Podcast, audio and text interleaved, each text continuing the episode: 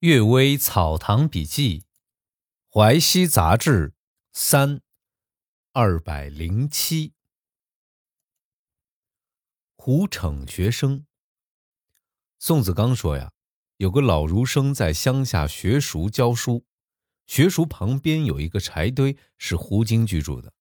乡下人都不敢去骚扰柴堆，但学生顽皮捣乱，经常把柴堆弄得又脏又臭。有一天，老儒生去参加葬礼，约定明天回来。学生们呢，就把书桌叠起来做戏台，脸上涂的红红绿绿的装扮表演。突然之间，老儒生回来了，把学生们打得出血，又很生气的走了。乡下人认为啊，这些孩子大的十一二岁，小的只有七八岁，老师这样责备敲打太过严酷。第二天，老儒生回来了。说昨天确实没有回来过，人们才知道那是狐狸精的报复。有人想到土地神那里控告，有人主张把柴堆清除掉，还有人想去柴堆那儿大骂一顿。有一个人说：“这些孩子实在太不讲礼貌了，打一顿也是对的，只是打得太重。我听说应当用品德去战胜妖怪。”如果只是用力气去争斗，最后也不会有理由打胜的。人和狐冤冤相报，我担心灾祸不会到此为止啊！大家听了之后，这才作罢。这个人可说是平心，也可说有远虑了。第二个故事：双头鹅。雍正十三年，佃户张天锡家里生了一只鹅，一个身体有两个头。有人认为是妖怪，沈丰公老先生说：“不是妖怪。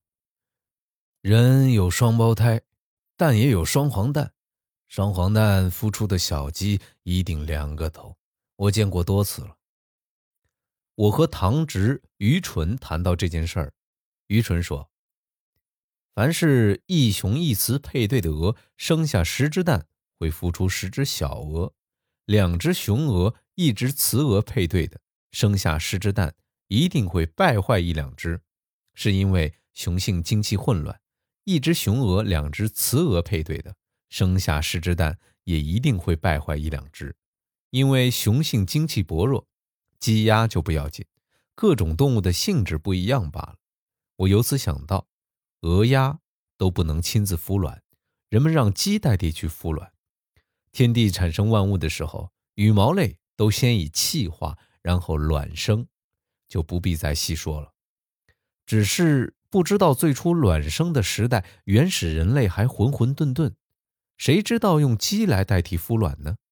鸡不去代替孵卵，鹅又怎么传种到现在呢？这些事儿啊，真是令人百思不得其解了。第三个故事，胡去正直。刘有涵侍御说：“从前住在山东一个朋友家里，听说他的邻居有个女儿被狐精迷惑，这姑娘的父亲跟踪狐精，找到她洞穴，千方百计捕获了一只小狐狸。姑娘的父亲就和狐精谈判，约定说：‘你放过我女儿，我就放了你儿子。’狐精答应了。姑娘的父亲放了小狐狸之后，狐精仍旧来迷惑姑娘。”姑娘的父亲就指责狐精违背约定，狐精拒绝指责，还说：“人类相互欺骗的够多了，怎么能责备我们狐类呢？”姑娘的父亲痛恨极了，就让女儿假装骗狐精饮酒，偷偷的把砒霜放在酒里。狐精饮酒中毒，现出原形，踉踉跄跄的跑了。过了一夜。许多砖瓦碎块飞至进房子里，窗门都震动。一大群狐精大叫大喊，前来要求偿命。姑娘的父亲把事情经过通通大声地讲了出来，就听到仿佛是个老狐精的声音说：“真可悲呀！他只看到人类都相互欺骗，就跟着去做。他不认识到上天的道理总是正直的。”会骗人的人，最终还会碰上骗他的人呢。这里的主人义正辞严，攻击他是不吉利的。你们还是跟我回去吧。说完，一切攻击谩骂都停止了。这个老狐狸精的见识真是大大超过那只害人的狐精了。季连夫，季连夫说，在泰兴老屋后面有楼房五间，很少人到那儿。季连夫认为啊，那里幽静，就经常一个人去住。有一天晚上，他刚打开门，就看到木阁楼上有一团黑东西，似人非人，毛茸茸的挂着，像蓑衣一样。这东西大叫一声，撞灭了灯火，经过他身边跑了出去。又有一次，在扬州舅父家里住宿，睡眼朦胧之中，看到一个穿红衣服的女子推开门走进来。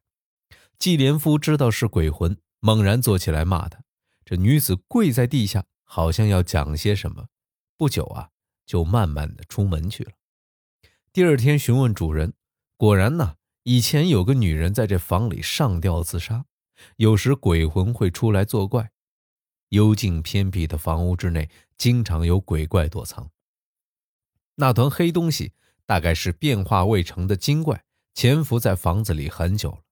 那天晚上，急忙中来不及躲避季连夫，那个吊死鬼跪下讲话，或者是请求解脱沉沦地狱的遭遇吧。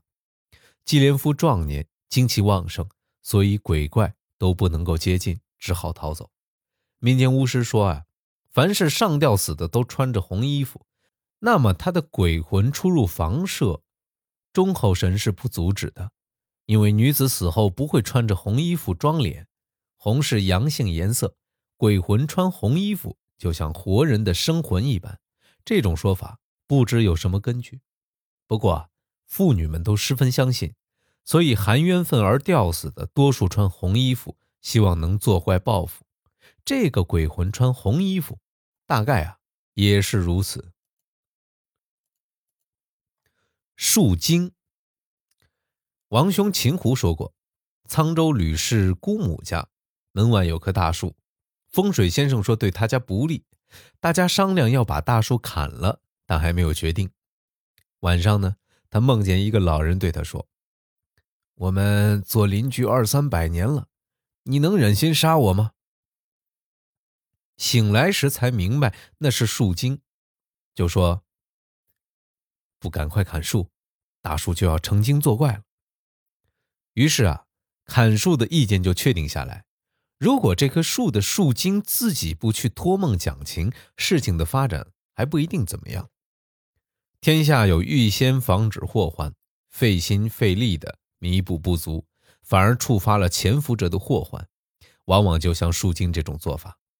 听说某次科举考试，李敬堂太仆正在研究试卷，忽然有一个举人送来名片，李敬堂拒绝，不予接见，但心中感到奇怪，说：“大概他的试卷有漏洞吧。”第二天检查，发现已经看过一遍，没有用铅条标出的问题，就仔细的再反复检查，竟然找到其中的漏洞，这个举人就落榜了。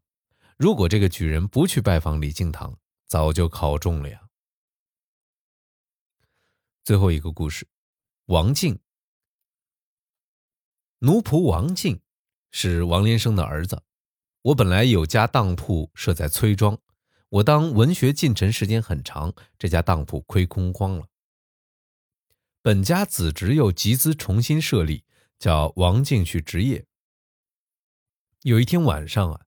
王静在楼上上吊自杀，就是他母亲、弟弟都不知道他自杀的原因。有个叫胡兴文的用工，住在当铺楼上的侧面。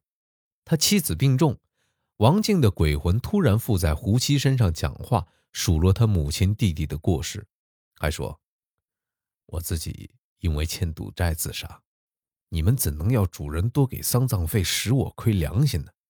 我这次回来是为了表明的不是我的心意。有人问：“你埋怨追债的人吗？”鬼魂说：“不埋怨。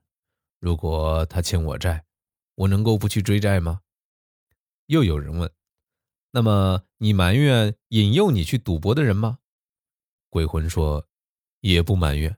手是我的手，我不赌，他能抓着我的手去赌博吗？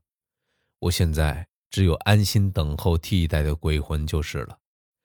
开始附在王七身上讲话之时，人们还以为是病人说胡话，后来听到讲自己生平经历，向亲友问寒问暖，才变出声音和王静一样。